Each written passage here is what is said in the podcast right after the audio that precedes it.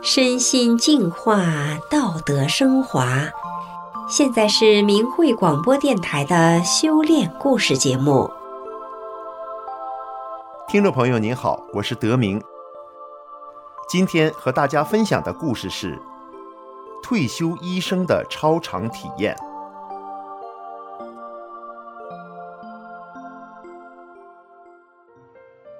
故事的主人公李瑞是一名退休医生。作为一名受人尊敬的职业佼佼者，对人体与健康有着丰富的理论知识及临床经验。然而，一个偶然的机会，一位亲戚送给他一本奇书，让他经历了一个又一个真实不虚的超常体验，令现代医学理论无法解释。真实的经历让李瑞对人体生命的认识焕然一新。让我们一起来听一听他的故事。李瑞是一名退休医生，他的几位远房亲戚修炼法轮功。每次节日聚会，都会跟他讲法轮大法的真相，说法轮功祛病健身效果好，很多医院治不好的疑难杂症，通过修炼法轮功恢复了健康。但李瑞对此根本就不相信。他反驳说：“如果是这样，那还要医院干什么？”在李瑞的眼中，练练动作就能把病给治好了，简直就是一群没文化的农村老头老太太搞的迷信活动。他的一位亲戚一提法轮功，李瑞就想发火。可是每一次发生冲撞，无论李瑞有多么的激烈，发多大的火，过后。亲戚都以笑脸相待，像是什么都没有发生过一样。亲戚的平和、善意的态度和举止，让李瑞的无名之火渐渐消失了，对法轮功的偏见也渐渐的淡了。有一次，一位亲戚播放美国神韵艺术团演出的节目给李瑞看，舞台上那纯善纯美的歌舞。令人耳目一新，更令他惊讶的是，还有著名的歌唱家关桂敏的演唱。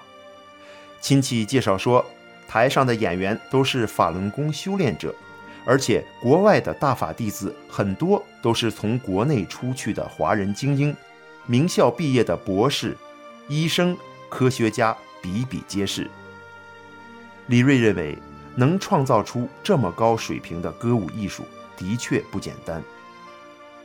后来，有一天，一位亲戚送给他一本法轮大法的书籍《转法轮》，还诚恳地劝他说：“中共今天打压这个，明天打压那个，后来又搞平反，拨乱反正，老百姓都知道，共产党的政策时时在变。当下，共产党又打压善良的法轮功，但是法轮功的书籍却已经被翻译成四十多种语言文字。”在全世界红传了，有很多不同文化背景、不同族裔、不同肤色的人都在修炼。西方欧美发达国家的人民，生活和医疗的条件比国内要好得多。难道外国人都是傻子？为什么不自己亲自的了解一下呢？亲戚的劝说使他拿起了这本大法书，花了大约一个星期的时间看完了。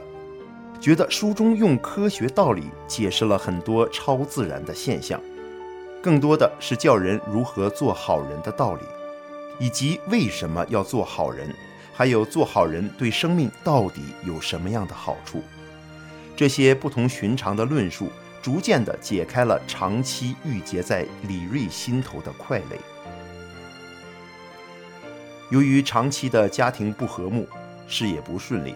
导致他身心疲惫，患有糖尿病、退行性关节炎等毛病，加上睡眠紊乱，晚上睡不着，白天打瞌睡，没精神。即便这样，李瑞也没敢吃安眠药，因为他知道这种西药副作用很大，而且只能促进浅睡眠，还容易产生依赖。李瑞通过加强体育锻炼，严格控制饮食。但血糖还是没有得到控制。他只好通过口服降糖药二甲双胍把血糖降下来。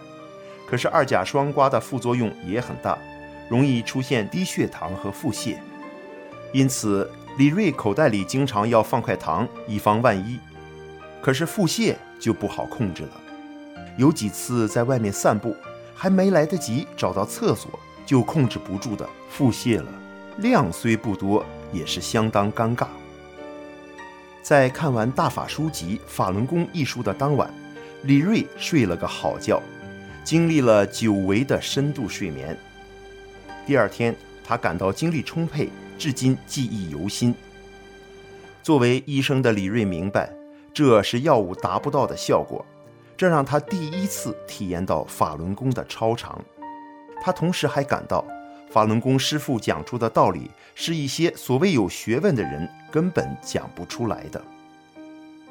以前每次半夜醒来，李瑞就再也无法入睡，因为怕吵醒家人，就拿着手电筒楼上楼下一趟一趟的走，漫无目的的等到天亮。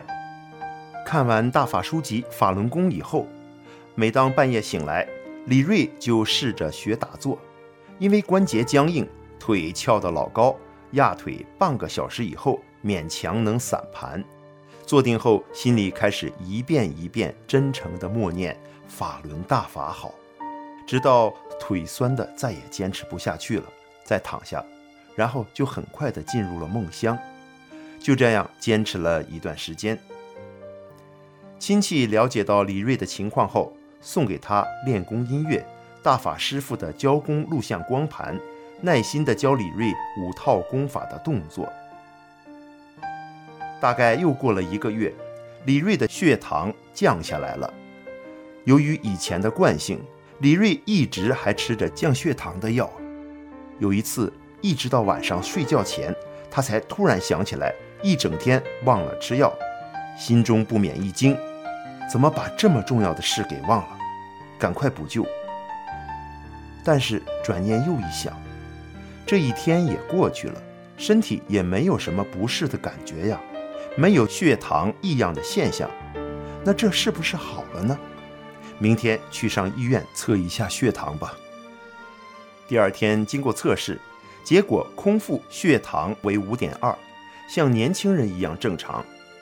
李瑞心里明白，现在的医疗手段对治愈糖尿病还是束手无策的。而且随着时间的推移，治疗手段只能升级。以前经常听到亲戚讲，患有绝症的人通过修炼法轮大法，身体得到康复，李瑞都认为那是瞎扯，不可能的事情。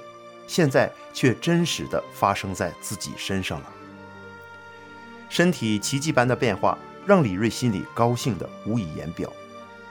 紧接着，他把降糖药停了。过一段时间又去复检，还是正常值，接连几次检查都正常。就这样，李瑞把降糖药彻底扔了。现在都已经十多年过去了，每年体检，李瑞的血糖都是正常的。修炼法轮功之前，李瑞的右膝盖退行性关节炎造成活动受限，严重时下楼梯都得一步一步地挪。练功以后也慢慢的恢复了，现在没有什么不适感，跟年轻时一样的爬山登楼梯。法轮功的修炼不仅使李瑞恢复了身体健康，还让他摆脱了坏脾气。李瑞过去一直认为自己是众人眼中的好人，说话不拐弯抹角，对领导也不阿谀奉承，为人正直，工作中不贪不占。但自己这样一个好人，反倒被从领导岗位上撸了下来，老实人成了被欺负和看不起的人，一度让他怀疑做好人、做善良人的人生信条是不是错了。修炼法轮功的亲身经历，让李瑞实实在在地体会到，按照真善忍做好人，使生命、思想、灵魂得到了净化，感受到身心的健康。生命沐浴在慈悲、善良和祥和的美好状态中。过去李瑞是个性格倔强又爱面子的人，不能被别人说一说就炸，很难控制住自己的脾气，搞得家庭不和，硝烟四起，两败俱伤，家庭关系日益紧张。李瑞也想改变现状，但怎么也控制不住自己的脾气。时间一长，就失望的自我安慰：“就这样了。”俗话说：“江山易改，本性难移嘛。”看了转法轮之后，书中的法理提升了李瑞的眼界，拓宽了他的胸怀，看到自己性格中的偏激、固执和狭隘，意识到自己的自私。特别是学习了关于修炼人遇事要向内找自己执着心的法理后，当别人触及到他，脾气上来就要爆发的时候，真善忍这三个字就会在李瑞的脑海中显现。这时，他就像抓住了一匹烈马的缰绳。在不断学习转法轮法理后，李瑞开始尝试控制自己的脾气。一开始。